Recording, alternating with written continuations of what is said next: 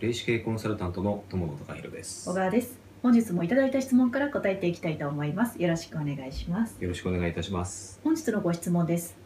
歌手をしています。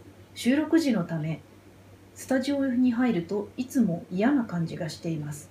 体調を崩してしまうこともあります。何か対処方法はあるのでしょうか？ということなんですけども。うん。えーと、歌手をされてるということで、えーと、はい。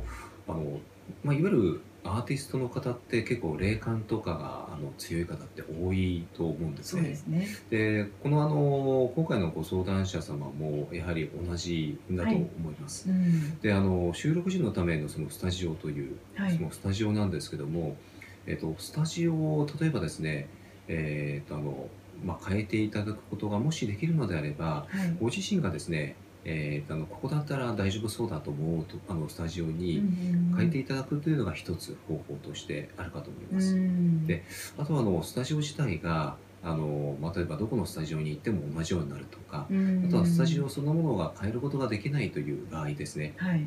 そういった場合はですねやはりあのご自身、はい。あのご自身のですねエネルギーというか、まあ、これは気とも言うんですけども、うん。やはりあの、まあ、高めておいていただくということがやっぱり一番最善かと思います。はい、あとはなんかあの香りとかうん。自分の好きなものを持っていくっていうのも一つ手ですね。うそうですね、ん。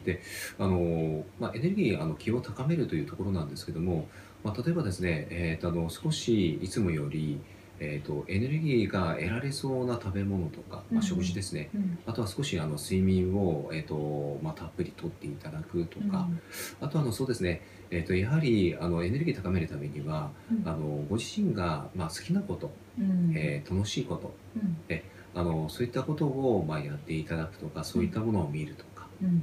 あのそういったことがやっぱりあの必要になるかと思います。